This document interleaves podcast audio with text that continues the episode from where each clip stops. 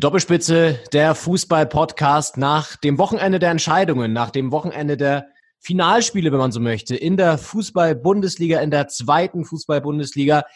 Wir wissen jetzt, wer deutscher Fußballmeister ist und es gab keine Sensation am letzten Spieltag. Nein, die Bayern haben es mehr als souverän gemacht und sich den siebten Titel in Folge gesichert. Und in der zweiten Liga gab es so ein Sekundendrama zumindest noch bei Union Berlin. Die hätten es fast noch geschafft, Paderborn da Platz zwei zu verdrängen, stehen am Ende aber auf den dritten Platz, gehen in die Relegation und Paderborn geht direkt in die Bundesliga und ein anderer an der anderen Seite des Mikrofons geht vielleicht auch nicht direkt in die Bundesliga, aber gleich direkt in den Podcast rein. Kevin Schulte, ich grüße dich. Grüße Leon. Danke für diese wunderbare Einführung und ähm, ja, meinen akustischen Aufstieg.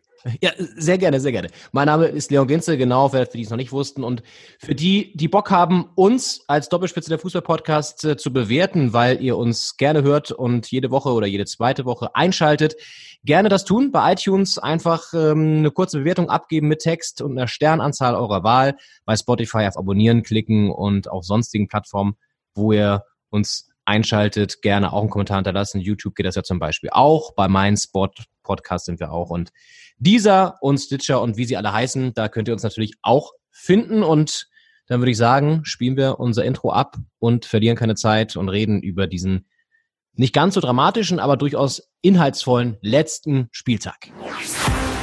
Doppelspitze. Kontrovers, ehrlich, philosophisch.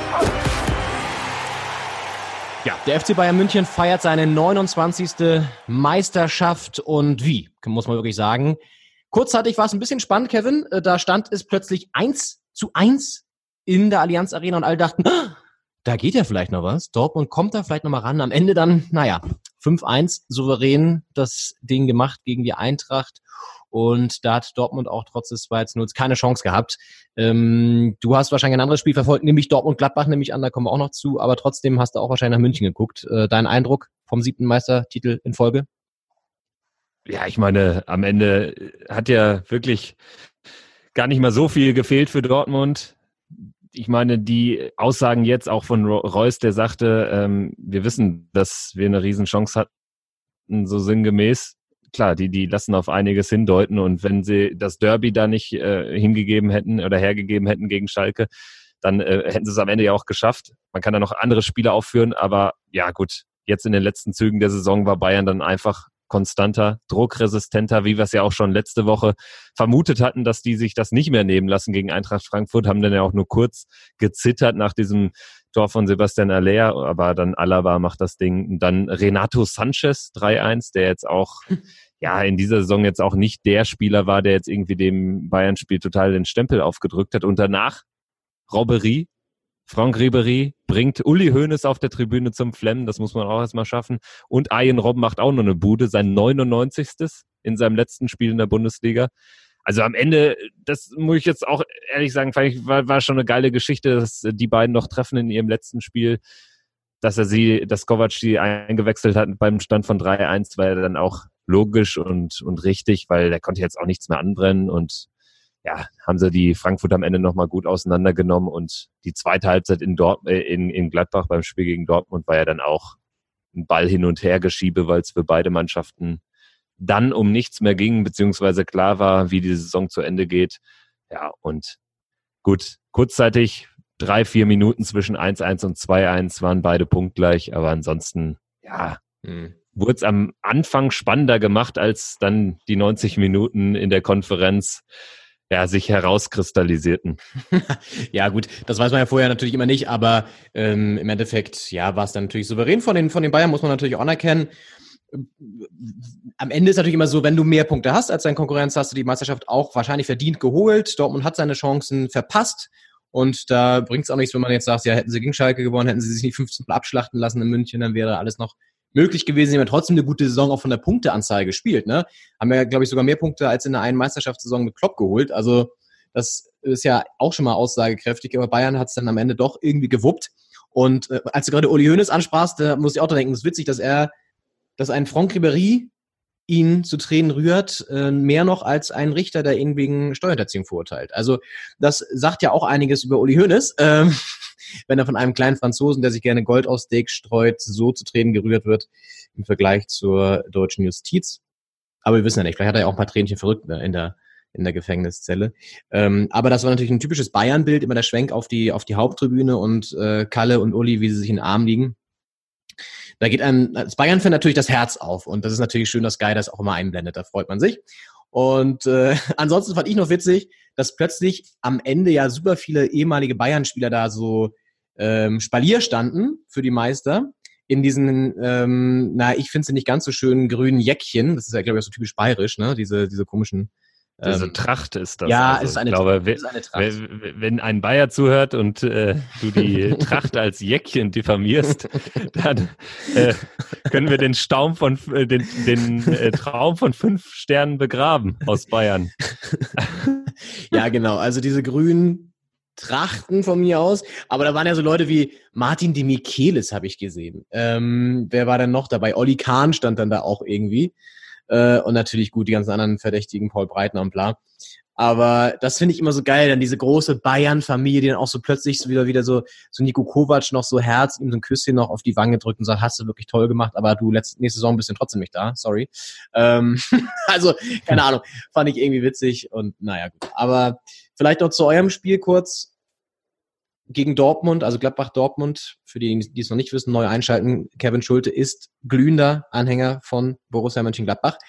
Da gab es ja eine Szene und die müssen wir kurz mal besprechen, denn äh, die hat folgenden Slogan verdient. Doppelspitze kontrovers. Ja, und zwar der Treffer zum 0 zu 1. Vielleicht schilderst du es mal aus deiner Sicht, Kevin, für die es nicht gesehen haben. Da war es ganz eng, aber nicht mal irgendwie Abseits oder Handspiel, sondern eine andere Linie war da im Zentrum der Entscheidung.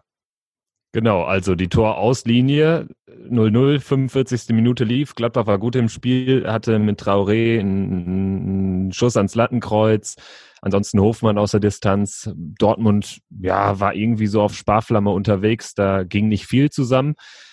Und dann gab es diese eine Szene, ähm, der Ball wurde abgeblockt von äh, einem Gladbacher, und wäre dann zur Ecke rausgegangen, aber Reus schaltete relativ schnell, das muss man ihm zugestanden, und machte den Ball nochmal scharf, äh, chippte den Ball sozusagen von der Torauslinie in äh, den Strafraum und dort nahm Sancho den Ball direkt, machte das 1-0 und die Frage jetzt am Ende war nach dem Tor, war der Ball nicht schon im Aus und hätte es nicht Ecke geben müssen, weil der Ball mit vollem Umfang im Aus war?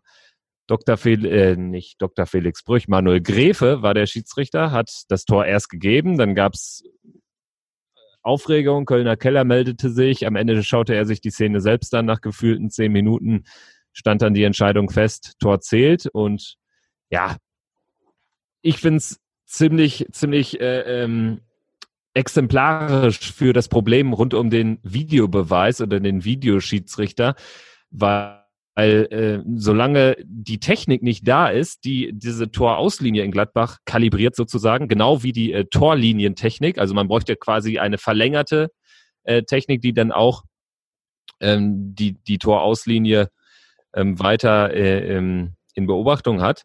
Solange es die nicht gibt, kann man sowas ja wirklich aus, den, aus der Position, wo jetzt der Schiedsrichter ist oder auch wie die ähm, Fernsehbilder waren, kann man es ja gar nicht sehen, weil klar, mhm. in der Physik, mag das jetzt wahrscheinlich zu 100 Prozent, und so hat's Reus auch gesagt, aus sein, aber wenn dann irgendwie die Wölbung des Balles noch über der Linie ist, so war es in so einer The Zone-Animation dargestellt, dann ist das Tor korrekt und der Ball war eben nicht im Aus.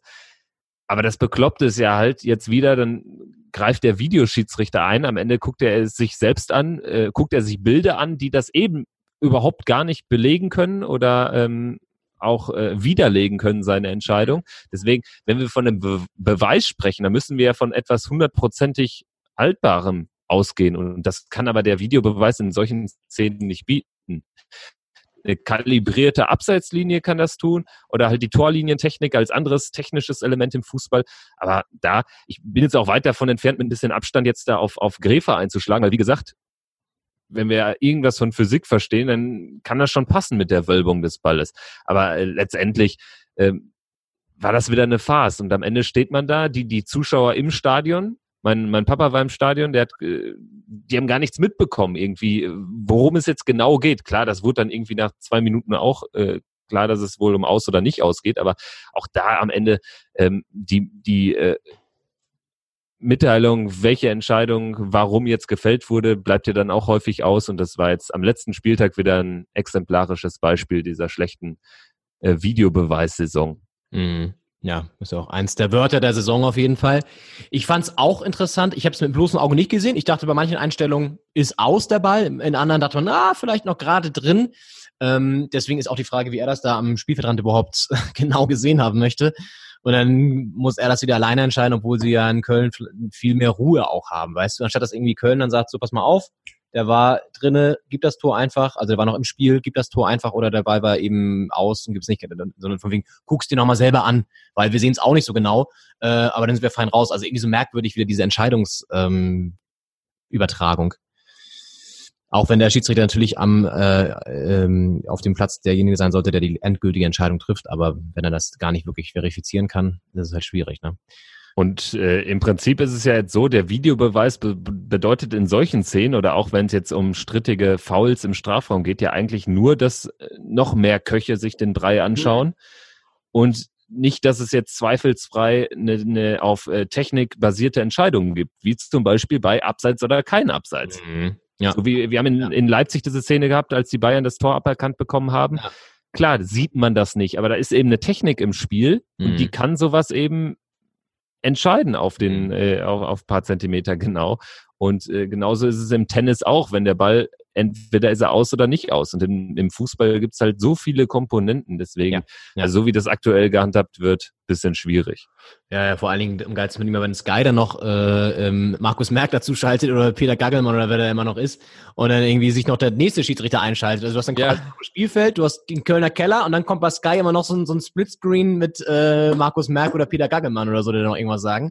Das finde ich geil. Und ich meine, wer weiß, vielleicht, wenn du, du sagst ja auch zu Recht in der Technik, ähm, die das irgendwie besser äh, dann wirklich klar verifiziert und die Entscheidung trifft, vielleicht rollen ja in so fünf bis zehn Jahren so kleine Roboter übers Spielfeld und, und pfeifen die Spiele und haben dann irgendwie so, so, so Algorithmen programmiert, die genau darauf reagieren können und werden so von außen so gespeist mit so Sensoren, damit die das alles immer perfekt ähm, entscheiden können. Kann ja sein.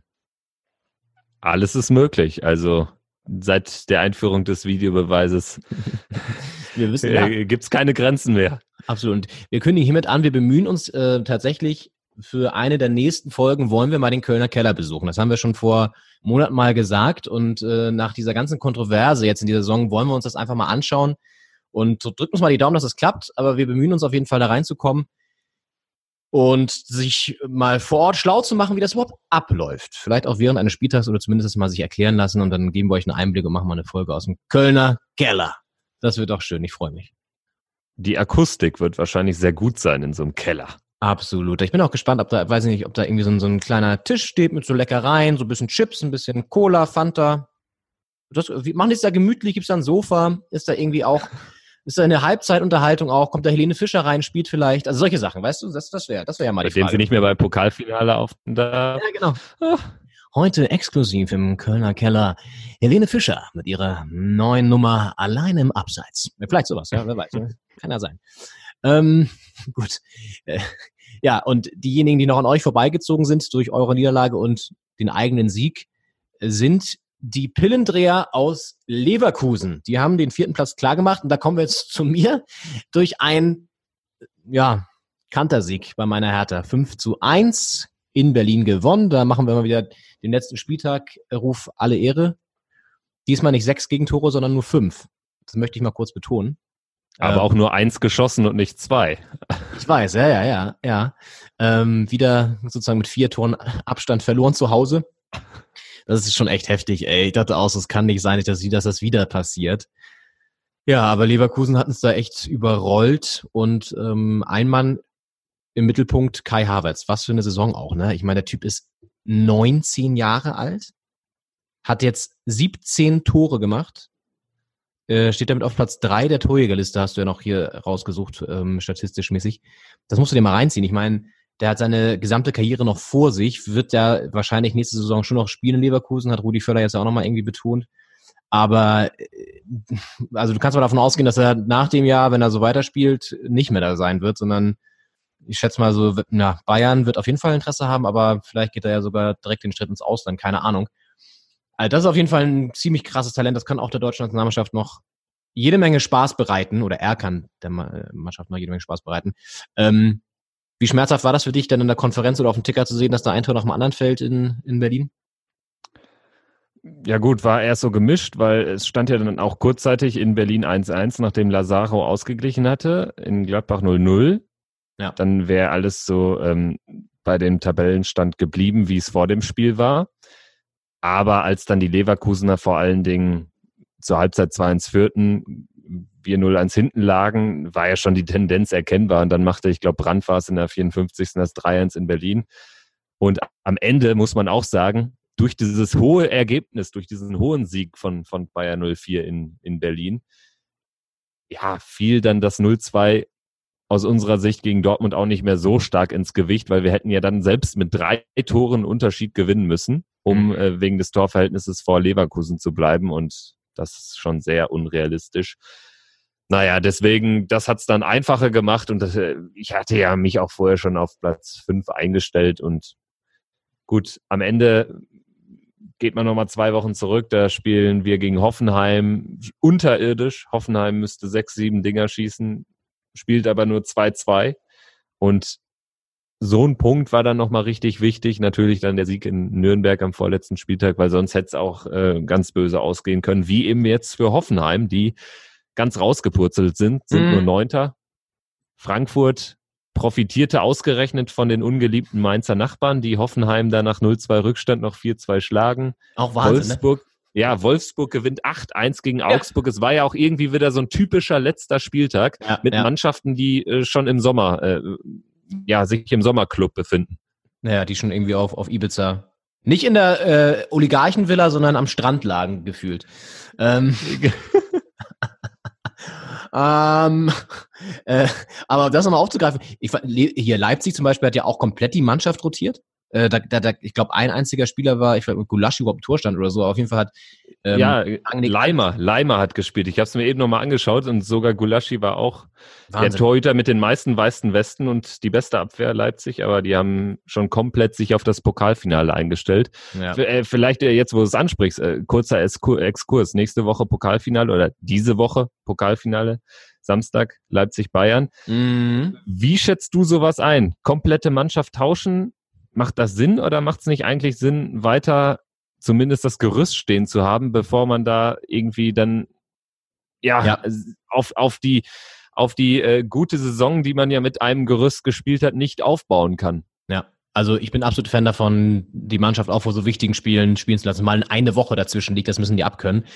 Und die dann irgendwie sie nochmal einzugrooven zu lassen, ist für mich wie viel wichtiger, als jetzt irgendwie die zu schonen ähm, weil das müssen sie von der Fitness ja aushalten. Dann bleibst du auch als Teamgefüge besser, besser zusammen und kannst dich nochmal einschießen im Optimalfall auf das Spiel. Ich meine, ein Beispiel war jetzt, glaube ich, auch Barcelona im Rückspiel gegen Liverpool. Die haben am Wochenende davor auch ziemlich viele Leute rausgenommen und rotiert.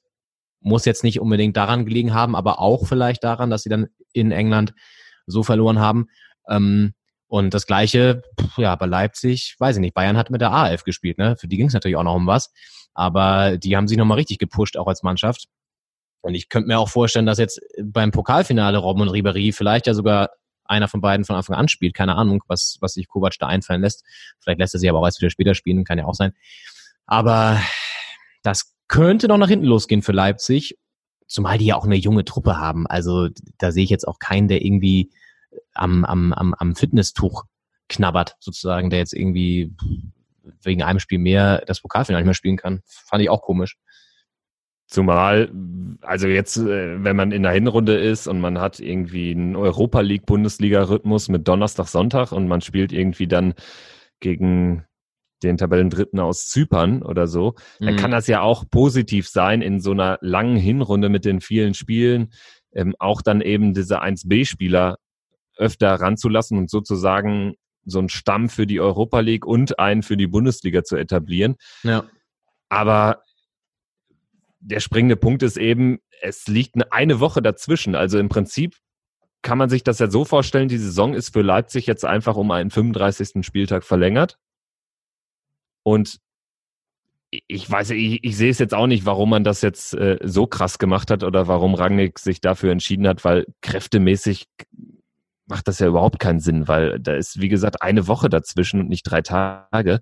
Ja. Und ja, jetzt komplett da zu rotieren, ich weiß es nicht, ob das so sinnvoll ist. Übrigens äh, gehört auch zu weit dazu, dass Leipzig da ja jetzt mit drei sieglosen Spielen aus einer Top-Saison in das Pokalfinale geht und die Bayern mit dem Titel und hm. ja, mit, mit einer wahnsinnigen Rückrunde da dann schon ja irgendwie mit mehr Brust, mit mehr Brust raus in das Spiel gehen können.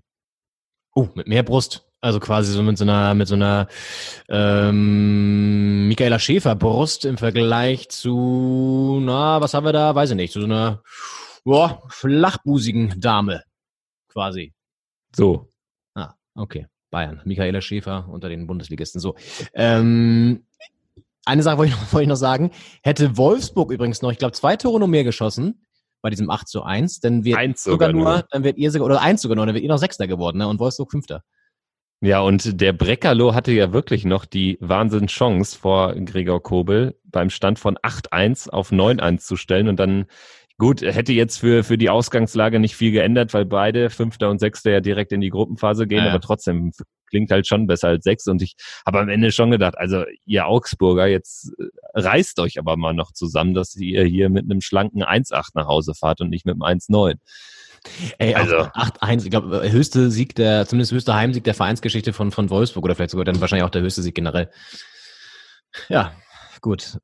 Also, Unfassbar. Ich, ich, ich muss auch echt mich manchmal fragen, warum das, also es passiert ja häufig am letzten Spieltag, so, ja. so ein Ergebnis. Aber 8-1 ist schon ein bisschen krass, zumal Augsburg jetzt eben nicht in München gespielt hat oder so, sondern in Wolfsburg, wo sie sogar eine bislang positive Bilanz hatten. Ich glaube, die hatten aus irgendwie mhm. den ersten sieben Auswärtsspielen in Wolfsburg es einmal verloren. Mhm. Und jetzt lassen die sich damit 8-1 wegschrubben und ja auch für so einen Verein wie, wie eben Werder Bremen, mhm. die alles jetzt in den letzten Wochen nochmal getan haben mit äh, sieben Punkten aus drei Spielen, um nach Europa zu kommen natürlich für die auch bitter, dass, dass das so eine klare Geschichte ist und dass man da dann im Prinzip auch zur Halbzeit schon wusste, wir können jetzt hier gegen Leipzig spielen, wie wir wollen. Das wird nichts mehr. Es ist immer schade, wenn, wenn Mannschaften ja sich so gehen lassen. Ja, absolut. Und vielleicht, um das Thema Europa abzuschließen und dann nochmal kurz dazu zu kommen mit unserer weiteren Kategorie, die wir ja hier verkörpern.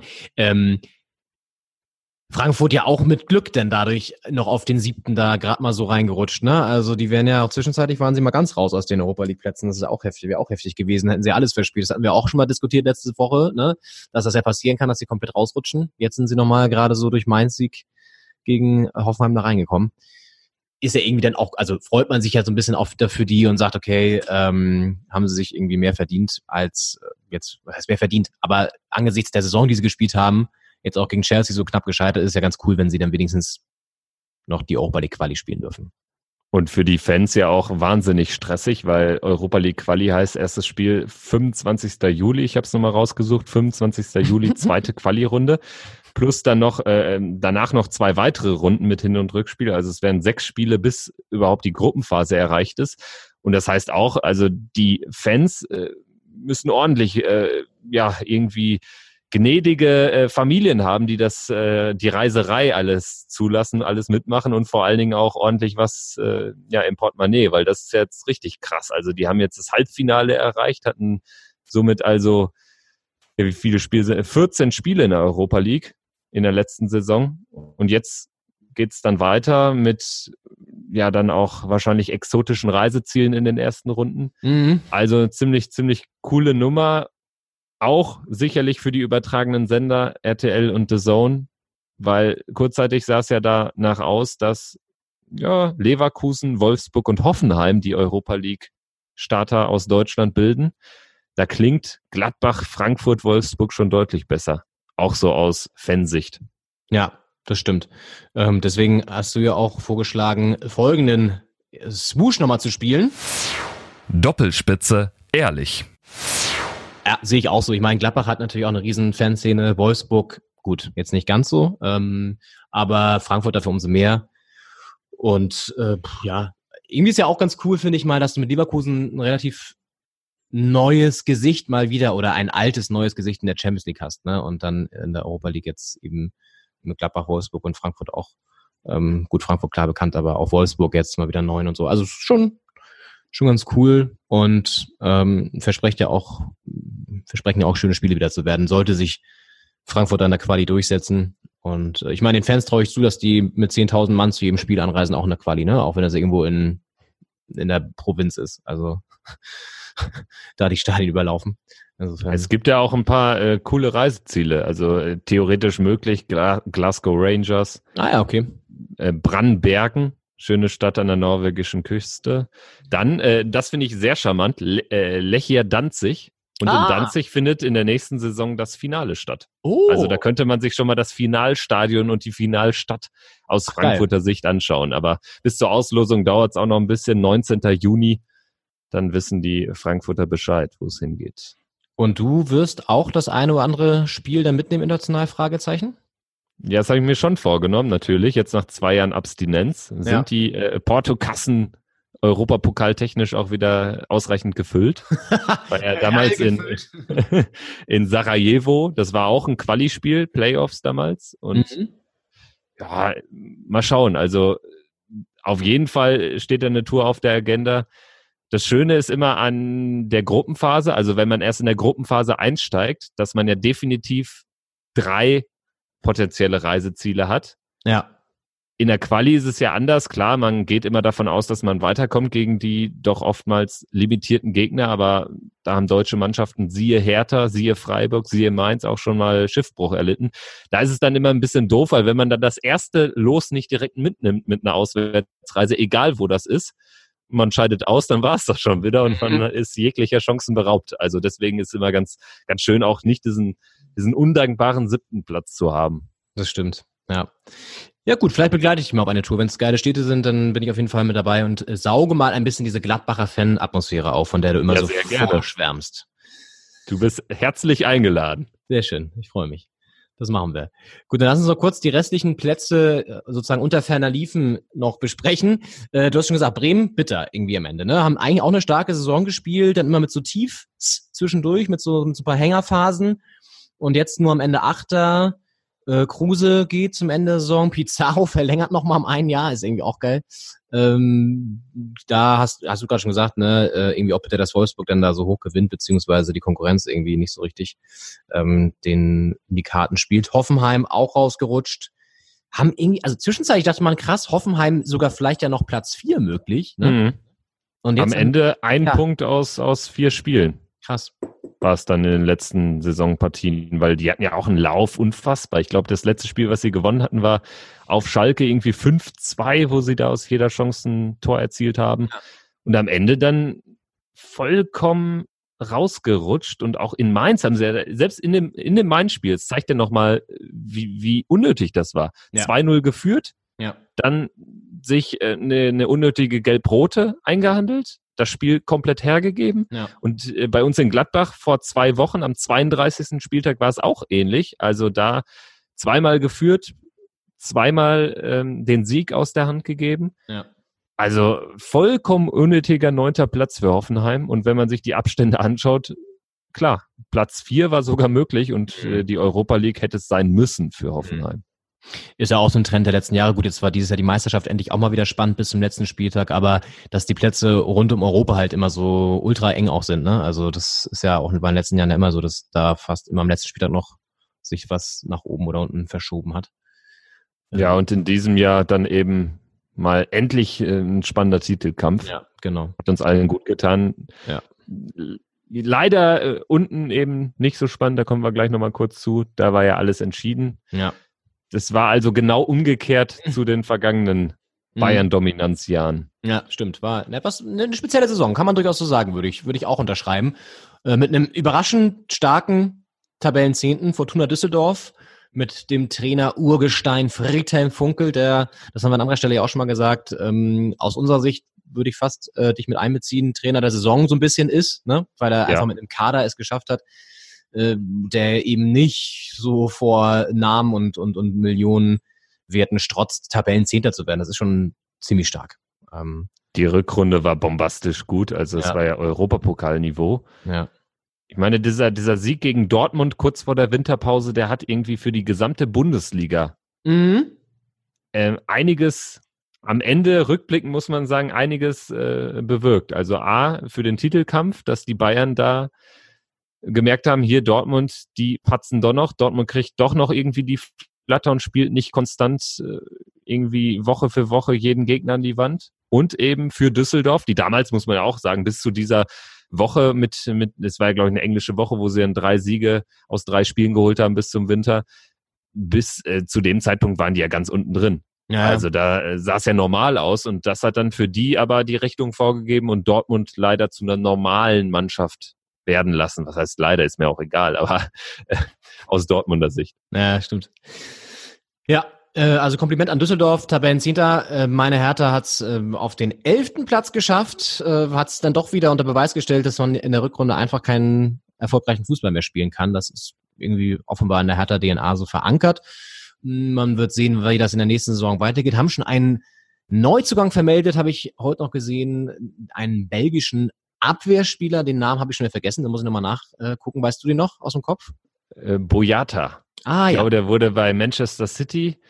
Also da hat er es nicht geschafft und hat jetzt, glaube ich, zuletzt für Celtic Glasgow gespielt. Genau, Celtic, das weiß ich auch noch, genau.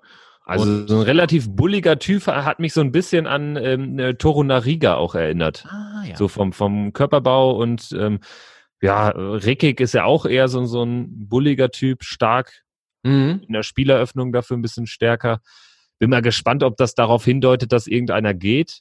Aber an sich, Ist er Innenverteidiger oder nicht so- Außenverteidiger? ich glaube, der kann auch beides spielen. Also Okay.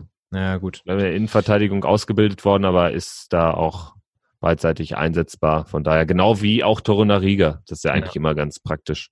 Kann frisurentechnisch, wenn ich das Bild richtig äh, von Twitter in Erinnerung habe, auf jeden Fall mit äh, Rekik mithalten. Also so von der von der von der Auffälligkeit. Rekik hat ja immer so einen verrückten, so ein Haarband mit so langen, nach hinten gegelten Haaren und er hat, glaube ich, auf jeden Fall Dreadlocks oder so auf dem Foto gehabt.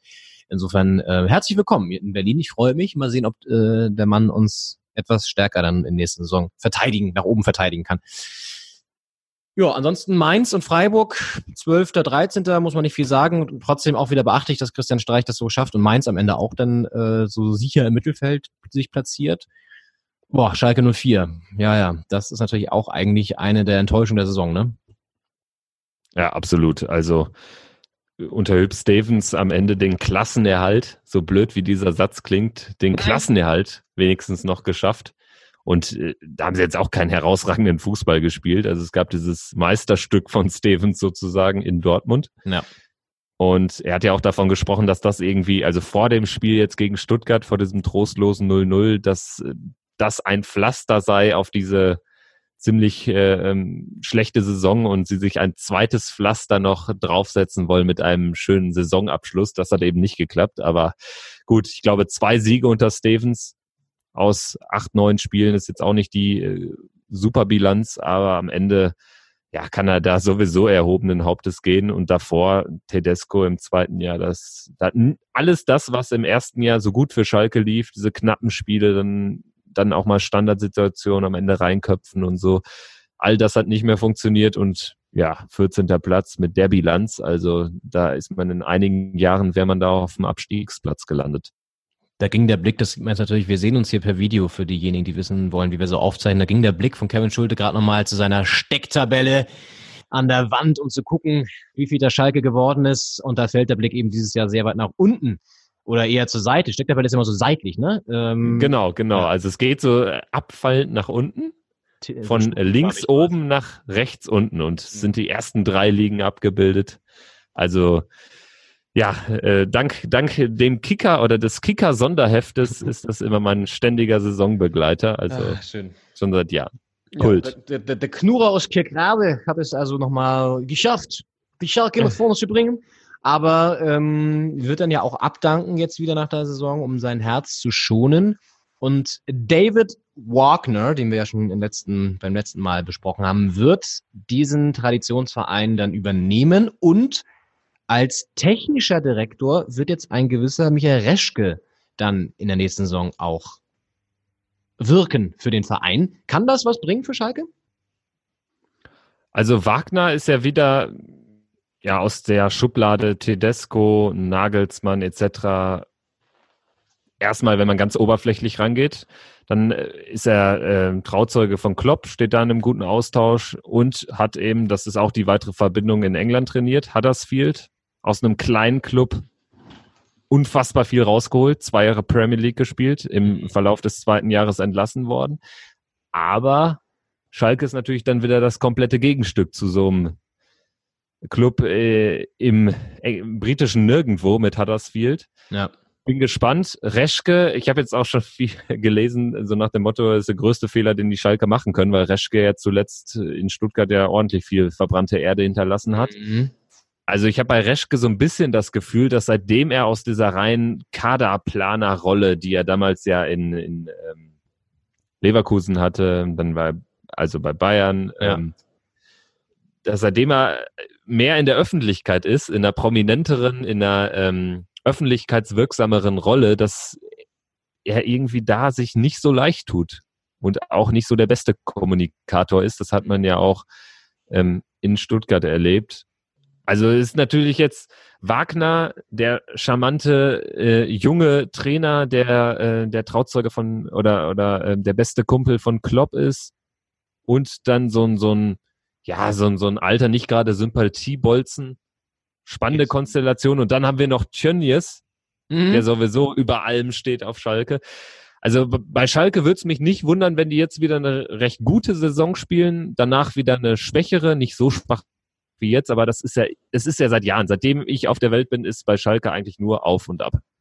Seitdem Kevin Schulte auf der Welt ist, geht es bei Schalke drunter und drüber. Da sollte man sich mal überlegen, ob das vielleicht miteinander zusammenhängt. Ja, das, äh, seitdem gab es keine Konstanz mehr da ist. Früher äh, jahrelang erfolgreich gewesen. Nein, aber äh, ich habe nämlich genau das gleiche gedacht. Ich habe auch gedacht, so jetzt äh, Wagner wird wieder ein, eine Saison Aufbruch bringen. Das kann ich mir schon durchaus vorstellen, auch wenn sie gute Leute jetzt wieder verpflichten, die zu seiner Taktik passen, wo er sich abstimmen kann mit Reschke oder wer auch immer das dann organisiert im Background. Tönnies, der dann wieder mit seinem kleinen Flugzeug da von A nach B fliegt und äh, die Leute dann holt. Also das wird, glaube ich, äh, funktionieren und ah, die haben ja auch das Geld äh, und ähm, auch die Strukturen und den Ruf ja letztendlich auch noch international ähm, und zur Not, weiß nicht, frag mal, klopf mal kurz in Russland an bei Gazprom, ob die da irgendwie noch ein bisschen was nachschießen können.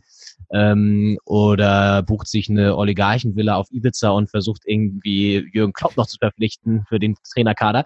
Ähm, aber äh, ja, das glaube ich nämlich auch, dass die wieder eine Saison wirklich nach oben kommen werden. Ich meine, schlechter als dieses Jahr ging es ja gar nicht, geht's ja gar nicht eigentlich. Also das wäre schon bitter, wenn sie nochmal eine Saison dranhängen. Ähm, und das dann wird man sehen, ob sie das halten können. Aber das wäre jetzt auch mal meine Prognose äh, für, für diese. Was ja. ich noch, noch äh, äh, was mir gerade noch eingefallen ist. Ja. Also es ist ja eigentlich Wahnsinn, wie ruhig es verhältnismäßig um diesen Verein trotzdem war. Liegt das daran, dass es so viele andere Brandherde gab in Fußball Deutschland oder also das ist so mein Empfinden noch, weil, weil Schalke ist alles andere als ein ruhiger Club, aber irgendwie war es eine ganz komische Saison. Klar, es war schnell klar, dass das nicht viel mehr geht für Schalke, aber boah, das war ja dann am Ende irgendwie klar. Dann kam das Dortmund-Spiel, der Sieg ich meine, positiv kann man formulieren, sie waren jetzt vier Spiele am Schluss ähm, ohne Niederlage mit drei Unentschieden nach dem Derby-Sieg. Aber ja. letztendlich wundert mich das sogar ein bisschen, dass es da eben keine ja, Anarcho-Szenen auf der Tribüne gab und was auch immer, was man sonst so leider Gottes bei vielen Vereinen erleben musste in den vergangenen Jahren, wenn es sportlich nicht lief. Also irgendwie durch Steven, alleine durch diese Stevens äh, ähm, Verpflichtung mhm. als Trainer war mhm. gefühlt allen klar, oh, der Heiland ist wieder da, absteigen können wir nicht und vielleicht äh, holen wir noch einen Derby-Sieg in Dortmund und alles ist gut. Also so war mein Empfinden. Naja, ja, klar. Und da hat sich alles natürlich auch vieles auf den Titelkampf kapriziert. Ich meine, es gab ja schon diese paar nervösen Tage, als Tedesco dann rausgeflogen ist und so, ne?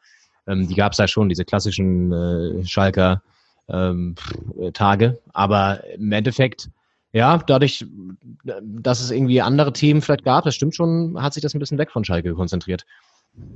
Offenbar. Ähm, gut, lass uns nicht so viel über die Königsblauen reden, sondern vielleicht noch kurz abschließend Abstiegszone beziehungsweise Augsburg, ja, auch drin geblieben, obwohl sie jetzt auch nicht die stärkste Saison gespielt haben. Ähm, ist ja auch eine geile Rückkehr gewesen für den, für hier Dings, ne? Ähm, Schmidt in Wolfsburg lässt sich gleich mal 8 zu 1 bei seinem ehemaligen Verein abschießen. Ist ja auch nicht schlecht. Stimmt, das war ja sein, sein Ex-Verein. Ja. Lustigerweise gar nicht thematisiert worden irgendwie. Nö. Aber Martin. du hast recht. Martin. Ähm, ja, und Stuttgart in der Relegation mit 28 Punkten. Auch eine super Ausbeute. Ähm, Vor allen Dingen, wenn sieben Punkte aus den äh, vier Spielen unter Nico Willig darunter sind. Also das sagt auch einiges aus. Äh, ja. Ja, und Hannover Nürnberg gehen runter, das haben wir letzte, äh, letzte Woche schon besprochen. Und äh, gegen wen Stuttgart spielt, das schauen wir uns jetzt an. Wir gehen nämlich mal eine Klasse tiefer und fragen. Fußball Deutschland, was machst du sonst so?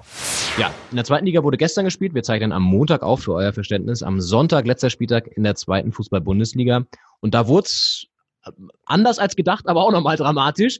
Und wenn ich mich richtig erinnere, äh, wenn ich mich richtig erinnere, hast du das doch im letztes Mal vorhergesagt, als du Fabian, unseren Begleiter auf der Russland-WM-Reise zitiertest und sagtest, er habe vorhergesagt, dass Union und Paderborn so gewinnen und dass am letzten Spieltag aber beide verlieren. War es nicht so? Ja, genau. Es ist ja auch fast so gekommen. Also Bochum hat gegen Union bis zur 83. 2-0 geführt am Ende noch 2-2 und Union hatte sogar noch eine Chance, aber letztendlich, klar, Paderborn konnte sich ein 3-1, eine 1-3 Niederlage in Dresden leisten. Ja. Union hat am Ende nicht mehr so richtig den Druck aufbauen können, trotz dieser zwei Tore, aber nach diesem 2-2 meine ich, weil letztendlich rückblickend waren fast zehn Minuten noch auf der Uhr, vier mhm. Minuten regulär. Fünf Minuten gab es Nachspielzeit on top. Es gab nur noch diese eine Chance von Abdullahi, die der Bochumer Torwart parieren konnte. Ja, ich, ich weiß nicht, ob das äh, nicht sogar gar nicht mal so toll ist jetzt für Union, dass sie so nah dran waren, weil es machte teilweise den Anschein, als sie 2-0 hinten lagen, dass sie sich schon auf die Relegation vorbereiten. Also sie haben natürlich noch irgendwie immer weiter versucht, das kämpferische Element, das, was sie auch äh, stark macht, die Mannschaft reingebracht, aber alle und die Fans vor allen Dingen werden ja von der Relegation ausgegangen sein und dann sind sie noch wirklich so nah rangekommen. Ja. Paderborn war ja zu dem Zeitpunkt längst entschieden zugunsten von Dresden. Ja, also es geht jetzt darum, sich wirklich aufzurichten nach einer Enttäuschung. Also wenn beide gewonnen hätten und Paderborn sozusagen nichts hätte ausrichten können, ist die Gemengelage, wäre die oder wäre die Gemengelage jetzt vor der Relegation eine andere. Aber ich weiß nicht, wie du das siehst. Paderborn aufgestiegen, ist seit Jahren immer hoch oder runter irgendwie in den letzten sechs, sieben Jahren immer auf oder abgestiegen, waren vor zwei Jahren sportlich runter in die vierte, gehen jetzt wieder hoch. Mhm. Ähm, was sagst du A zu denen und zu den Chancen nächstes Jahr vielleicht auch? Und was sagst du zur Union jetzt in der Relegation gegen Stuttgart? Ja, Paderborn, Glückwunsch, irgendwie geil, obwohl ich auch, du sprichst es an, Chancen nächste Saison nicht so hoch sehe, dass die drin bleiben, aber wer weiß. Äh, würde dann passen, wenn sie direkt wieder runtergehen und dann direkt wieder Richtung Regionalliga, also in die Zweitliga auch absteigen und dann wieder in der dritten spielen, so wie in den letzten Jahren. Aber sie können sich auch eines Besseren belehren und dann vielleicht doch mal in der Bundesliga drin bleiben. Also Kompliment, das ist ja auch ein wahnsinniger Endspurt gewesen. Die hatte man ja zur Winterpause noch mal auf dem Zettel und dann sind sie jetzt da oben gelandet.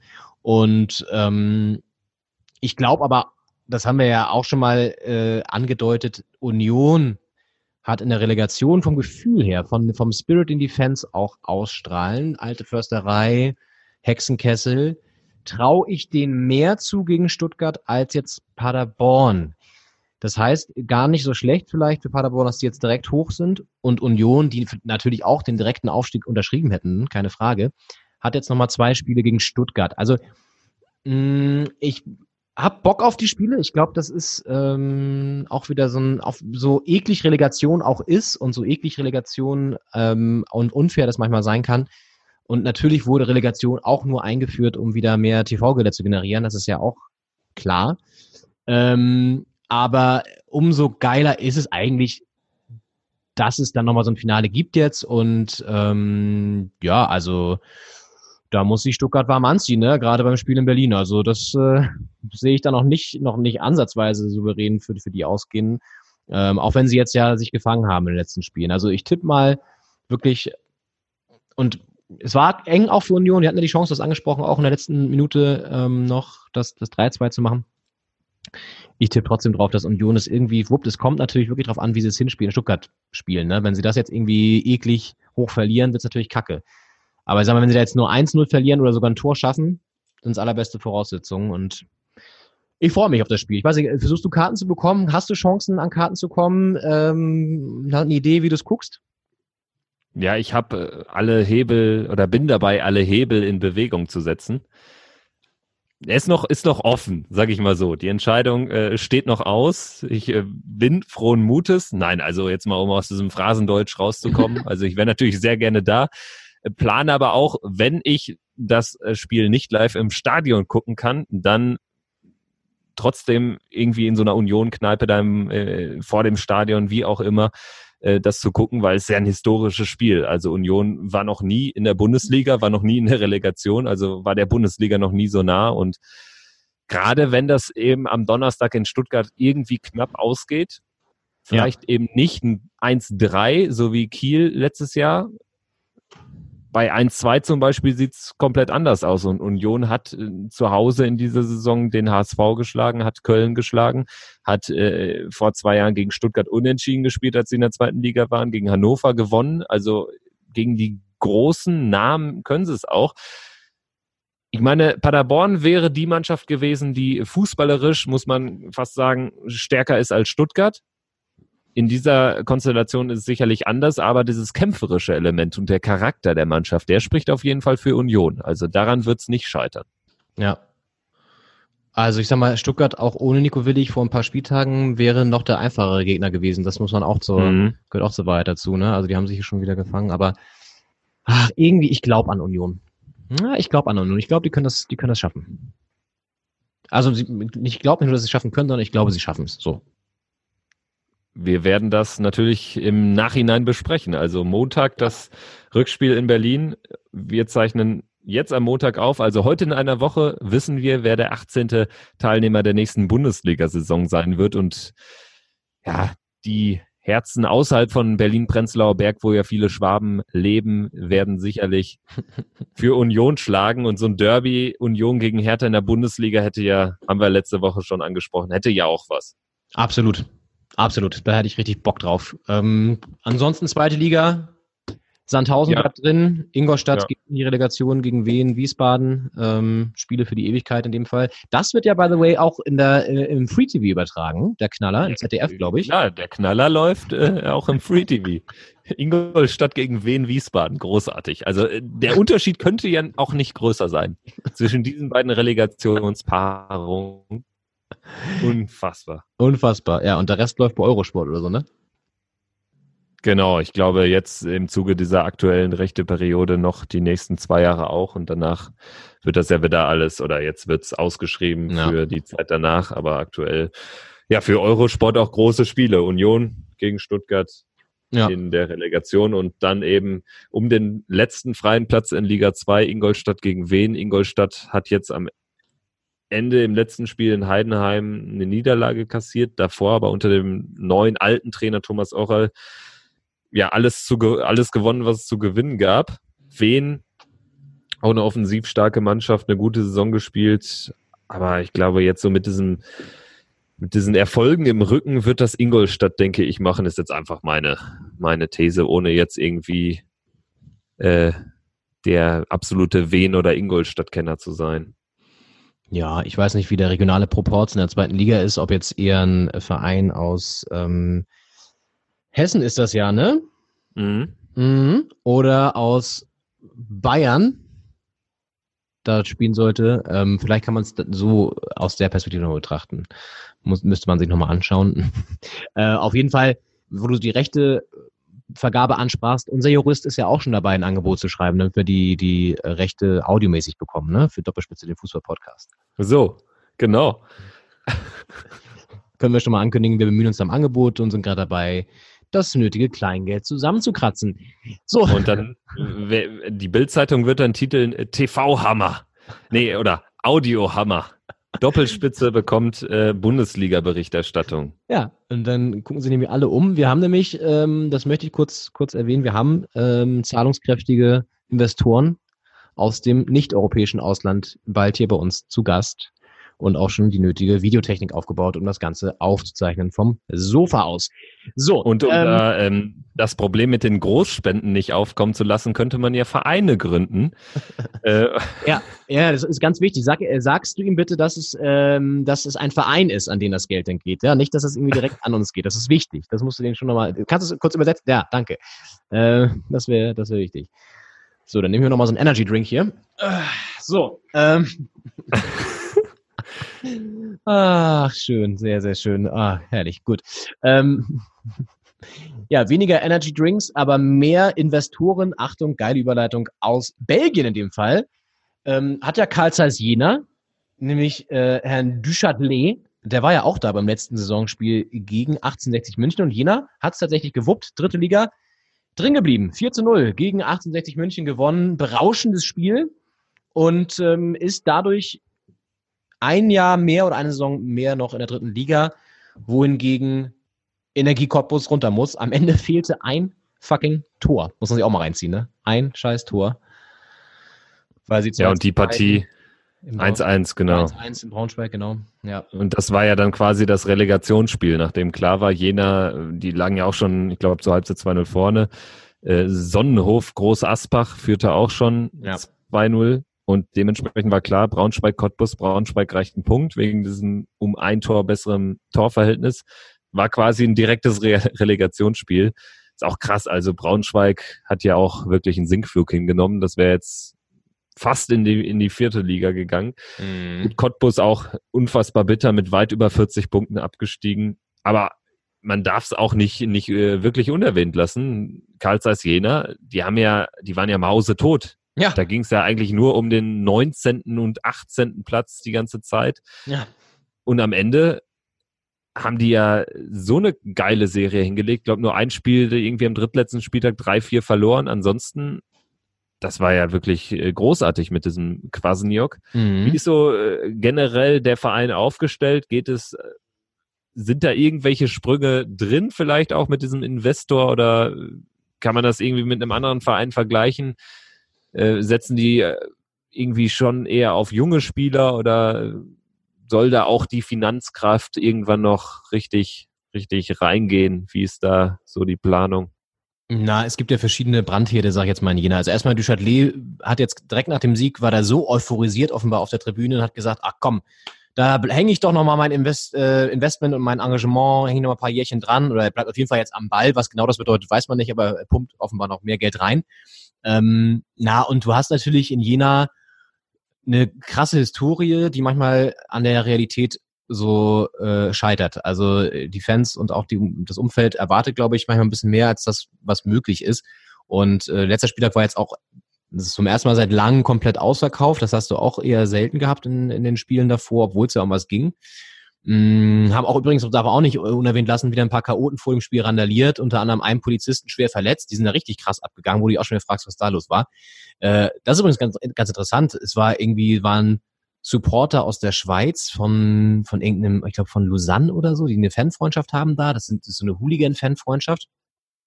Und einer von denen ist jetzt auch festgenommen worden, auch Schnafbefehl ausgesprochen worden, hat äh, einem Polizisten so, so einen riesen Holzstamm oder so an den Kopf geworfen. Naja, gut. Ähm, das gehört auch Was zur Idioten. traurigen Wahrheit dazu. Ja, das war richtig. Das war ein richtig krasse Szene vor dem Spiel, wo man sich auch so denkt, ganz ehrlich, Leute, es geht hier gerade darum, dass ihr in der Liga bleibt und ihr macht hier wieder so einen Scheiß. Ähm, ja, also das kommt übrigens auch mal dazu, ne? Fangewalt oder schwierige Fans ähm, ist auch ein Thema bei Jena.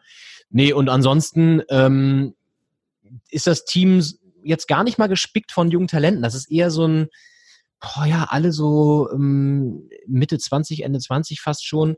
Und so ein paar, ich fast, also klassische Drittligaspieler, sage ich jetzt mal, ne? Also die jetzt nicht das Riesentalent haben, um ähm, die Spieler auszutanzen, sondern da geht es eher darum, kollektiv zu gewinnen und das aufs, aufs Feld zu bringen. Und das hat Quasniok offenbar ganz gut hinbekommen, um da nochmal den Bogen zu schließen. Ähm, und hat es geschafft, das Team irgendwie zusammenzuschweißen. Haben jetzt ja auch nicht richtig geil gespielt, die, aber halt dann auch die Dinger mal gewonnen, knapp. Und da kommt es am Ende an. Aber um deine Frage zu beantworten, große Sprünge sehe ich da jetzt nicht. Da geht es auch jetzt darum, in der nächsten Saison drin zu bleiben. Erstmal, vielleicht, wenn sie mal einen guten Run erwischen, ähm, auch mal im Mittelfeld sich zu platzieren und ein bisschen nach oben zu schielen. Wenn jetzt Duchatelet sagt, er macht das Portemonnaie nochmal auf, könnten sie vielleicht ein, zwei starke Spieler holen, ähm, die die Qualität deutlich verbessern. Aber Riesensprünge sehe ich da jetzt ehrlich gesagt nicht. Was ganz interessant ist aus Thüringer Sicht, wenn wir da noch kurz am Ball bleiben sozusagen, ähm, Wacker Nordhausen, ähm, die sind ja in der Regionalliga Nordost, sind Tabellendritter geworden, sogar vor der zweiten Mannschaft von Hertha.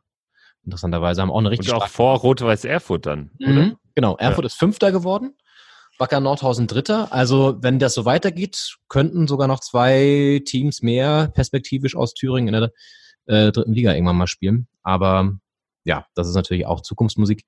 Ähm, aber übrigens Torwarttrainer bei Wacker Nordhausen, ein gewisser äh, Tomislav äh, Pipica. Ah, da, das lässt mein äh, Fußballherz höher schlagen. Richtig Großartig. geil. Großartig. Ja, richtig geil. Ähm, Tomislav Pipica. Ja, genau. Ja, da, das zur dritten Liga. Und äh, gibt es eigentlich überlieferte Berichte, wie Pelle Wollitz nach dem Spiel reagiert hat, nachdem Cottbus abgestiegen war? Ja, habe ich mich auch informiert, weil das lässt ja häufig auf Ausraster etc. hoffen. Mhm. War aber ganz anders. Er hat äh, artig Braunschweig gratuliert, hat gesagt, also man hat 38 Spiele Zeit, um das Ziel Klassenerhalt zu erreichen. Deswegen liegt es jetzt nicht nur an diesem einen Spiel. Okay. Und ja, war natürlich auch geknickt, ist ja auch äh, normal. Also sie haben ja keine schlechte Saison, so blöd das klingt, sie haben ja gar keine schlechte Saison gespielt, punktemäßig. Mhm. Also hätte das in den meisten anderen Spielzeiten für einen Aufsteiger gereicht. Sie haben mit äh, Streli Mamba, den Torjäger, auch einen gehabt, der zweistellig getroffen hat. Dimitar Rangelov hatten sie ja im Verlauf der Saison noch geholt, den alten Bulgaren, der hat auch äh, zuverlässig genetzt. Also es ist unfassbar bitter, dass sie jetzt abgestiegen sind aber er hat dann auch, Achtung, das, äh, den Fokus gerichtet auf das Pokalfinale nächste Woche in Brandenburg.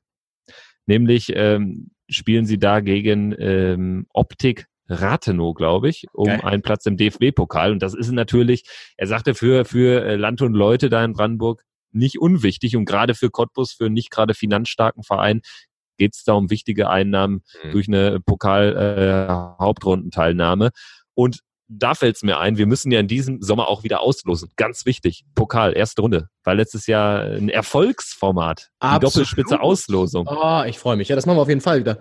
Da habe ich richtig Bock drauf.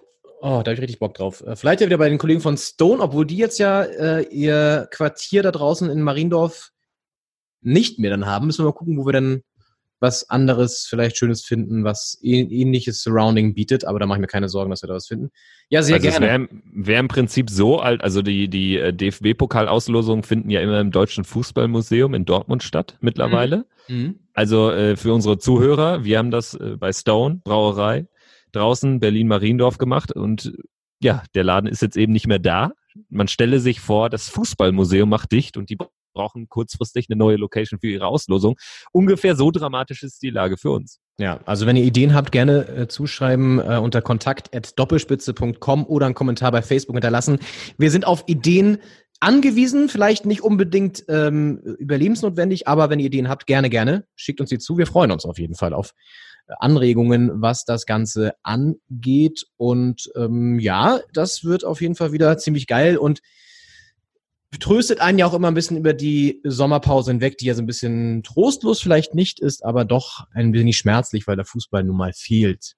Und ähm, auf dem europäischen Kontinent sind noch ein paar andere Sachen passiert und das schauen wir jetzt, jetzt am Schluss auch nochmal an. Was geht ab international? Kurzer Blick nach England. Man City hat was Historisches geschafft, holt als erstes Team überhaupt das nationale Triple mit dem 6 zu 0 gegen Watford oder Watford im FA Cup Finale. Also sprich, Triple heißt Meisterschaft, FA Cup und diesen Ligapokal da, ne? Ganz genau. Und das hat bislang noch keine Herrenmannschaft geschafft. Ich habe mir ähm, angeschaut, Arsenal, die Ladies von Arsenal haben es schon dreimal geschafft. Da waren die Frauen den äh, Männern in England deutlich was voraus. Jetzt eben Man City als erstes Herrenteam. Und das in der langen Tradition des englischen Fußballs. Und auch den Ligapokal gibt's ja nicht erst seit gestern. Also bemerkenswert. Auch wir haben letzte Woche schon über die Meisterschaft gesprochen. Brauchen wir nicht mehr Wörter drüber verlieren. Ja. 98 Punkte zu 97 Punkte gegenüber Liverpool. Ja, jetzt ist 6-0 gegen Watford. Ganz klare Kiste. Eigentlich viel interessanter oder auch äh, lustiger ist das, was sich da ähm, in den Aufstiegsplayoffs abspielt. Und zwar äh, ist es ja anders als in Deutschland. Da gibt es ja in England keine Relegation. Es gibt aber drei Aufsteiger. Die ersten zwei, Norwich und Sheffield United in diesem Fall, sind direkt aufgestiegen. Und die Plätze drei bis sechs spielen eine äh, Playoff-Runde, also drei gegen sechs Hin- und Rückspiel, vier gegen fünf. Und dann die beiden Sieger spielen ein Spiel nächste Woche Montag in Wembley vor dann 90.000 Zuschauern um den letzten Platz in der Premier League und um geschätzt 200 Millionen Euro oder ähm, 200 Millionen Pfund äh, Fernsehgelder zusätzlich. Okay. Ja, und da, da spielt in diesem Fall, ähm, also die Nummer drei und vier sind äh, raus, Leeds United und ähm, West Bromwich. Die fünf und sechs haben sich durchgesetzt. Aston Villa mit keinem geringeren als John Terry als Co-Trainer Mhm. gegen die Nummer 6 Derby County mit Cheftrainer Frank Lampard. Also die alte Chelsea Connection. Terry gegen Lampard spielen da Geil. gegeneinander. Großartige Nummer. Und auf der Tribüne sitzt wahrscheinlich noch Steven Gerrard. Dann haben wir so So. dieses, diese, die ehemalige englische Nationalmannschaft, äh, perfekt. Ja, aber geil. Das ist natürlich cool, dass, äh, dass da irgendwie an der Seitenlinie auch mal so ein, so ein Duell äh, mit alter Tradition fortbesteht. Ähm, Ich finde übrigens dieses System auch für Deutschland äh, eine Überlegung wert. Also, also kannst du mal erklären bitte für diejenigen, weil das habe ich jetzt auch, ich Ja. kenne das auch nur rudimentär. Das heißt, wer spielt da gegen wen? Es gibt da sozusagen so ein, so ein, so ein wie man es kennt, so eine Art Final Four oder sowas? Oder wie kann ich mir das Äh, vorstellen? So ähnlich. Also, also du nimmst die Zweitligatabelle. Ja. Platz 1 und 2 sind äh, aufgestiegen. Mhm. Genau wie in Deutschland, in dem Fall Köln und Paderborn. Mhm. In England Leeds, äh, in England ähm, Norwich mit dem deutschen Trainer Farke und ähm, Sheffield United, genau. So, und dann nimmst du die Plätze drei bis sechs Ah, okay. und die spielen dann in einem Halbfinale sozusagen, spielt die drei gegen die sechs Ah, Hin- und okay. Rückspiel und die vier gegen die fünf Hin- und Rückspiel. Und die beiden Sieger spielen dann aber an neutralem Ort in Wembley nächste Woche Montag in einem Spiel mit gegebenenfalls Verlängerung und Elfmeterschießen um den letzten Platz in der Premier League. Ach, geil. Genau. Und ich fände das, also wenn man jetzt nach Deutschland guckt, Stuttgart 28 Punkte, Hamburg hat es mal mit 27 Punkten durch die Relegation geschafft. Wirklich verdient ist ja so ein Klassenerhalt nicht. Und wenn man dann jetzt sagen würde, also äh, du hast das Argument der Fernsehgelder, als wir über die Relegation gesprochen haben, äh, aufgeführt. Zu Recht, das ist ja auch die, die Intention der DFL wahrscheinlich. Ja. Ähm, man würde das ja sogar noch auf die Spitze treiben mit so einem Final Four, wie du es beschreibst. Und das wäre in dem Fall, würde Kiel gegen Union spielen, Hamburg gegen Heidenheim und am Ende gäbe es ein Spiel irgendwie im Olympiastadion. Also, finde ich, wäre auch mal eine Überlegung für Deutschland wert. Wäre ich mit dabei, wobei ich, ich würde im Sinne der DFL das denn so machen, dass wir den Finalort immer ganz woanders sein lassen, zum Beispiel in Baku. Oder, ähm, weiß nicht, auch mal so, ja, keine Ahnung, Damaskus oder so. Also irgendwie so auch brisante Orte, wo man irgendwie, wo man irgendwie auch sagt, ja, da, da höre ich hin. Oder ja, vielleicht auch Moskau. Also China man- geht immer. Ja. China geht auch immer. Ähm, nein, aber dass man wirklich so äh, da noch so, so ein bisschen so, so, so ein Touch, so ein bisschen Diskussionsstoff mit reinbringt. Ähm, das wäre doch ganz toll. Aber an sich gebe ich dir vollkommen recht, es ist ein spannendes Modell. Könnte man sich mal drüber Gedanken machen, ob man das irgendwie übertragen kann. Und ähm, wäre ja mal ein Reformvorschlag, der ein bisschen mehr Spannung reinbringt als jetzt so ein Videobeweis, obwohl der immerhin für viel Diskussion sorgt. Da habe ich übrigens letztens ein Zitat gelesen, ähm, viele hatten ja Angst, dass der Videobeweis das äh, Ende der Tod der, der Stammtisch, Stammtischdiskussion ist. Das Gegenteil ist der Fall, wie wir sehen. Absolut. noch ein paar mehr, noch ein paar mehr Diskussionen. ähm, so, dann hast du noch äh, die spanische Liga hier auf dem Zettel. Gareth Bale, der 100 Millionen Mann und der Real noch im letzten Jahr zum Champions League Titel gegen Liverpool geschossen hat. Der wird ja sehr wahrscheinlich wechseln und hat jetzt in seinem letzten Spiel nicht mal mehr einen Auftritt bekommen. In einem bedeutungslosen Spiel gegen Betis Sevilla 0-2 verloren. Also ich habe auch jetzt gelesen, ich, ähm, ohne dass ich jetzt nochmal genau recherchiere, ähm, Real hat in dieser Saison mehr Spiele verloren als Leganés, ein Club aus dem Mittelfeld. Also es ist unfassbar. Wirklich eine grauenvolle Saison Ja. für Real Madrid. Ja, ja. Gut, ähm, ja, und nach Italien noch eine Erwähnung wert, Atalanta Bergamo. Mhm. Die äh, sind Dritter, haben jetzt ein Spiel gegen Sassuolo Calcio, für die es um nichts mehr geht. Und wenn sie ihr Spiel gewinnen, spielt Atalanta Bergamo Champions League. Wahnsinnsgeschichte. Das ist, glaube ich, ich habe da irgendwann eine Reportage über den Verein gelesen oder irgendwas über die gehört. Das ist, glaube ich, ein ziemlich geiler Verein. Die sind auch da oben irgendwo Richtung Turin die Ecke, oder? Sind die nicht? Ja, das müsste da genau Turin-Mailand, also Ja. Norditalien sein. Äh, ja, genau. ja, ja. Wohl relativ krasse Fans sind und sehr, sehr, sehr traditioneller Verein so. Ähm, der hat nämlich, ah, ich weiß warum, da hat doch, da spielt so ein Deutscher, glaube ich, der mal bei Dortmund Richtig, zweiter äh, Mannschaft irgendwie gespielt hat oder so, so ein Verteidiger. Du sagst es, Robin Gosens, glaube ich, heißt der. irgendwie so. Weil Atalanta hat ja vor zwei Jahren, müsste es gewesen sein, in einer K.O.-Runde in der Europa League gegen Dortmund nur ganz knapp. Mhm, Oder ist nur ja. ganz knapp ausgeschieden. Und im Zuge dessen kam dieser Spieler auf die Agenda, der irgendwie, ich glaube, auch lange Zeit in Holland dann spielt und deswegen genau. in Deutschland gar keinem bekannt war. Ja, ja, richtig. Stimmt, stimmt. Ja, Genau. witzig. Ja, also der könnte sich für die Champions League qualifizieren. Sieht gut Ja. Cool, coole Story. Und in Anderlecht gibt es den Spielertrainer Herrn Company. Ja, auch geil. Also Vincent Company hat City mit seinem Wahnsinnstor zur Meisterschaft geschossen, hat ja City ausgemacht die letzten Jahre und wird jetzt Spielertrainer bei RSC Anderlecht. Also Spielertrainer kenne ich eigentlich nur so aus dem Kreisliga-Fußball. Oder Aber- bei FIFA. Kann man das auch? Ja, ge- genau, genau. Also auch eine geile äh, Story, äh, kehrt zurück zu seinem Heimatverein und wird dort Spielertrainer in seinen letzten aktiven Jahren. Also Das ist ja witzig. coole Nummer. Mal du ja vollkommen recht hast, ne, mit seinem 30-Meter-Schuss oder so, äh, hat er ja da irgendwie, äh, war das gegen Leicester? Nee, gegen, nicht gegen Leicester. Mhm. gegen, Doch. War gegen Leicester? Ja. Genau. Wahnsinnstor, ne? Und ja, krass. Jetzt geht er nach Anderlecht zurück, okay.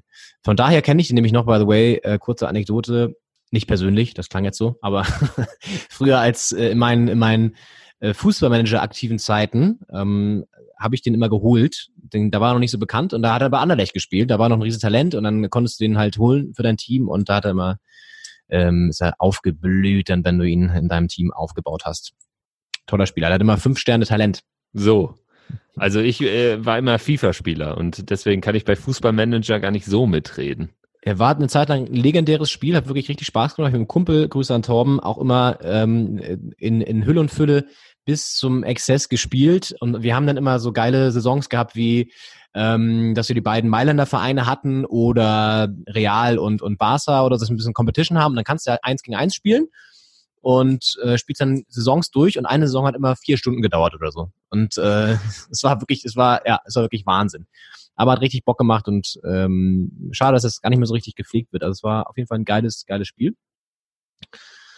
Und was auch ganz geil ist, um da, da wieder den Bogen zu schlagen, ist ein Video, was derzeit kursiert und wo wir unseren letzten Slogan oder unseren letzten Stichwort unseres Slogans unterbringen wollen in dieser Episode, und zwar diesen hier. Doppelspitze, philosophisch. Ja, ein Video, das gerade für Furore sorgt online. Die deutsche Frauenfußballnationalmannschaft hat sich in Zusammenarbeit mit einer großen deutschen Privatbank, die fast mit einer anderen großen deutschen Privatbank fusioniert hätte, äh, zusammengesetzt und einen Werbespot kreiert. So. Und da wollen wir mal kurz reinhören, denn da fallen äh, Wörter, die für Furore sorgen und die natürlich auch ein Thema auf die Agenda sitzen, über das wir ganz kurz dann zum Abschluss nochmal diskutieren wollen. Seit es uns gibt, treten wir nicht nur gegen Gegner an, sondern vor allem gegen Vorurteile. Frauen sind zum Kinderkriegen da. Gehören in die Waschküche. Wie Amateurfußball. Nur in Zeitlupe. Aber weißt du was? Wir brauchen keine Eier. Wir. Wir haben Pferdeschwänze. Wie bitte? Nice. Ja, das ist eine kontroverse Ansage auf jeden Fall. Oder äh, wir sind ja, eigentlich sind wir beim Thema philosophisch. Kontrovers haben wir schon abgehandelt. Ähm, aber philosophisch ist es auch deswegen, weil es natürlich eine Sache aufgreift, über die viel zu selten diskutiert wird, nämlich die Beachtung von Frauen, Fußball generell und ähm, was für eine Rolle das spielt. Da, darum geht ja der ganze Sport letztendlich. Ne? Klar, es ist irgendwie auch Werbung für die Commerzbank ein Stückchen weit, aber die, äh, da geht es ja eher darum, dass sie die Nationalmannschaft schon seit Jahren unterstützen. Ähm, dein Gefühl, verändert sich das in letzter Zeit, dass sie mehr Aufmerksamkeit bekommen und eben nicht mehr das Kaffeeservice als äh, Prämie, sondern auch wirklich mal ernst genommen werden? Oder ist es im Endeffekt seit Jahren das Gleiche? Schwierig. Also jetzt da die Parität herzustellen, das wird nicht gelingen. ich habe schon das Gefühl, dass es äh, ähm, gute Entscheidungen, gute Richtungsentscheidungen gab. Zum Beispiel, dass das Frauen-DFB-Pokalfinale jetzt schon vor ein paar Wochen stattgefunden hat, exklusiv abends in Köln und nicht am gleichen Tag wie die Männer. Das war ja dann immer so dieser Vorspielcharakter. Ja. Das äh, war zum Beispiel ganz gut. Das habe ich äh, letztens im, im Morgenmagazin von ARD und ZDF einen längeren Spielbericht dazu gesehen oder auch als dann ähm, die Wolfsburgerinnen waren es, glaube ich, in der Champions League spielten, in der Frauen Champions League. Es ist natürlich, es steht und fällt viel auch ein bisschen mit der Atmosphäre. Es ist eben sehr ruhig, weil wenig Zuschauer da sind, mhm. aber die kann man ja auch wieder, das ist ja ein Kreislauf letztendlich, die kann man auch nur generieren durch mehr Aufmerksamkeit. Grundsätzlich hat sich der Frauenfußball, äh, also spielerisch auf jeden Fall entwickelt. Wenn wir jetzt 2003 als Deutschland Weltmeister wurde, das äh, ähm, eine Mal in den USA was, glaube ich, da habe ich so das erste Mal Frauenfußball geguckt, wo dann Nia Künzer das Golden Goal machte oder Silver Goal oder was es war. Auf jeden Fall den, den, das Siegtor. Da gab es gefühlt drei, vier Mannschaften in der Welt, die konkurrenzfähig waren und dann gab es da so Ergebnisse wie 8-0, 7-1 und so. Und das ist ja jetzt schon anders. Sieht man ja auch daran, dass die Deutschen nicht mehr irgendwie zu einer WM fahren und alles wegbügeln. Mhm. Also qualitativ hat es auf jeden Fall einen Sprung gegeben. Ja. Es geht aber nicht damit einher, was jetzt irgendwie, äh, ähm, ja, also sogar die Akzeptanz betrifft. Also auch da heißt es ja, ist ja immer noch so ein bisschen unterschwellig die Rede, ja, das ist ein Männersport. Also, dass es Frauen auch äh, äh, Fußball spielen können, dass das äh, den Beweis, äh, wurde, der Beweis wurde nicht erst in diesem Jahr erbracht. Also das ist ja nichts Neues. Und durch diesen Spot Aufmerksamkeit zu generieren, finde ich per se jetzt auch nicht falsch. Nee, finde ich auch nicht. Und find, ich finde, der Spot ist sehr cool gemacht auf jeden Fall und spielt natürlich genau mit diesen ganzen Klischees. Ne? Wir sind irgendwie ähm, so und so viermal Europameister und Weltmeister geworden und eben nicht nur viermal, sondern ähm, haben ein paar mehr Titel geholt, sind trotzdem nicht auf der auf den ähm, Bildschirmen so oft zu sehen.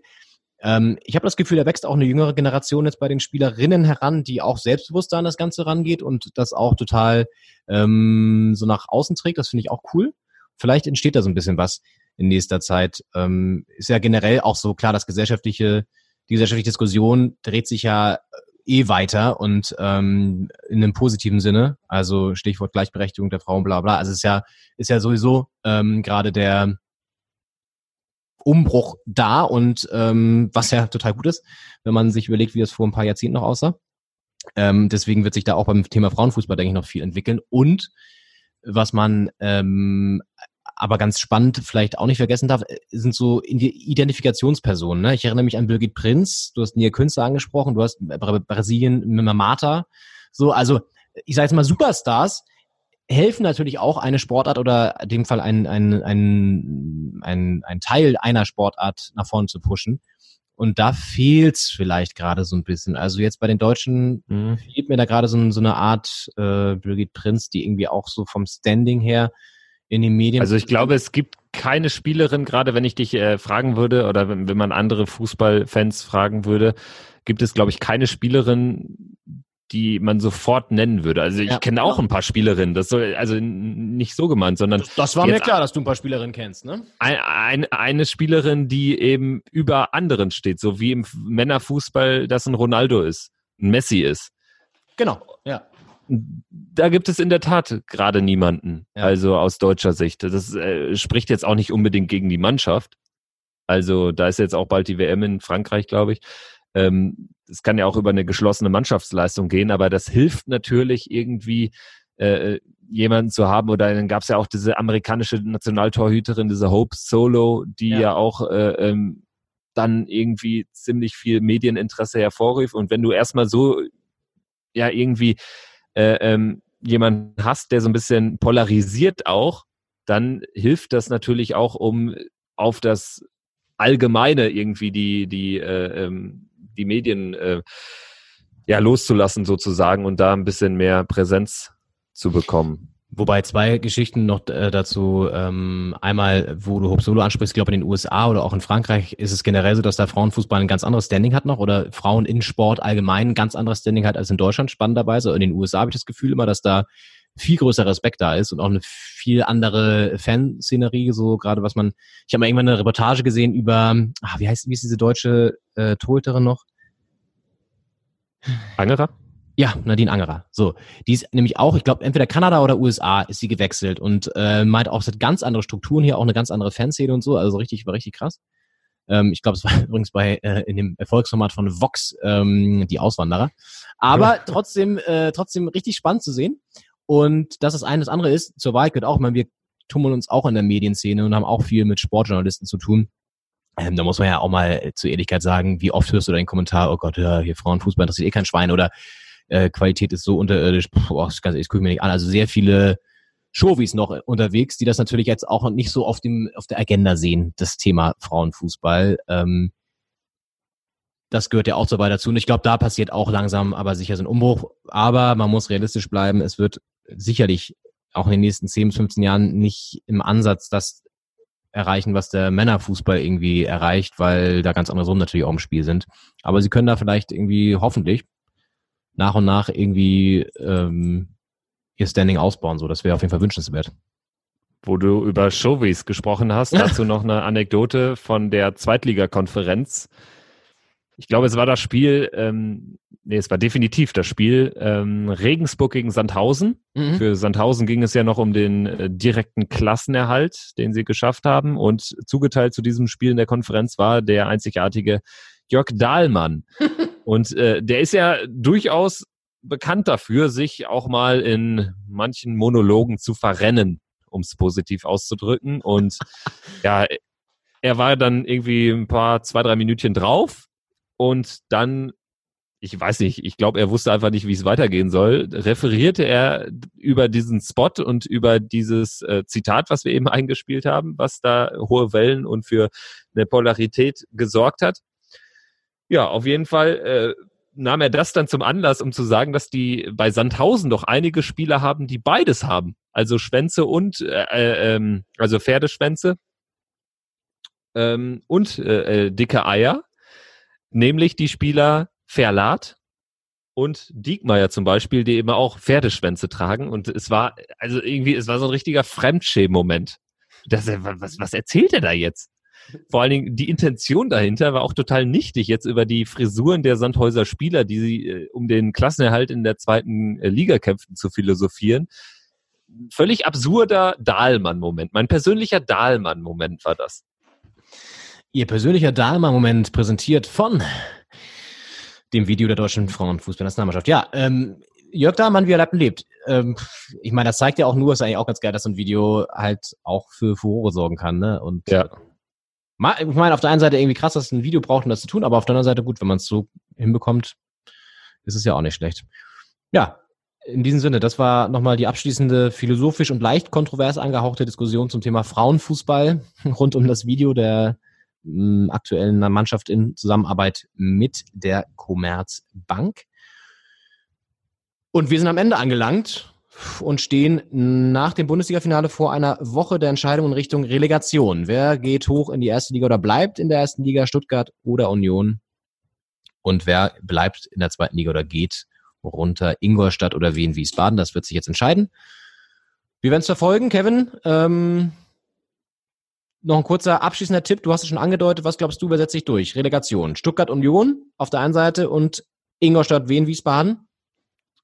Stuttgart setzt sich durch ganz knapp durch einen knappen Heimsieg und ein Unentschieden in Berlin. Ingolstadt gewinnt zu Hause, also da ist es umgekehrt, genau, die spielen erst in Wien, werden da definitiv nicht verlieren und werden zu Hause gewinnen, die machen es klarer. Und Pokalfinale, da setze ich auf einen Sieg nach Verlängerung für die Bayern gegen Leipzig. Und du? Das haben wir ja auch noch. Ja, ähm, Pokal holen die Bayern, bin ich mir ziemlich sicher. Dann äh, Relegation setzt sich auf Union, was die Bundesliga angeht. Und zweite Liga wird auf jeden Fall auch Ingolstadt wuppen. Da bin ich mir auch sicher. Und ich glaube, Union, da wird es so sein, dass sie das Hinspiel 1-1 spielen in Stuttgart und dann zu Hause knapp gewinnen 1-0 oder 2-1. Und äh, das reicht dann natürlich.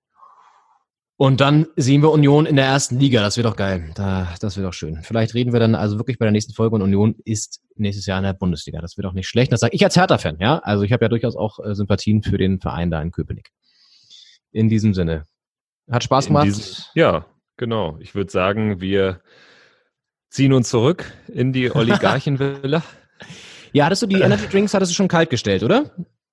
Ja, richtig, natürlich. Ah, super. Und müsste auch Und äh, gucken, gucken dann da das Pokalfinale RB Red Bull Leipzig gegen den FC Bayern München. Ja, absolut. Ich glaube, wir bekommen auch noch Besuch aus Österreich. Also es wird eine tolle Runde werden. Ich glaube, Jan Böhmermann wollte auch vorbeischauen. Also da ist ähm, genug Potenzial vorhanden. Und ich, weißt du, ich halte mich für verrückt, aber ich würde das Ganze einfach auf filmen. Ich würde das Ganze einfach auf filmen und ins Netz stellen. So zwei Jahre später. Ja, why not? Why not? Einfach auch mal, vielleicht bietet es sich an, so ein paar Medien das zuzuspielen. Einfach so, vielleicht wollen die es bringen. Vielleicht äh, gibt das was her. Ähm, und äh, ja, also ich denke mal, das hat Potenzial. In diesem Sinne, we are going to Ibiza. Und ja, wir sagen Tschüss, äh, bedanken uns äh, fürs Zuhören und ja, werden uns nach diesen Finalspielen, nach diesen Entscheidungsspielen auf jeden Fall nochmal melden. Bis dahin gerne auf Folgen klicken auf den diversen Kanälen und gerne auch eine Bewertung hinterlassen. Wir würden uns freuen. Bis dann, ciao. Ciao. Doppelspitze. Kontrovers, ehrlich, philosophisch.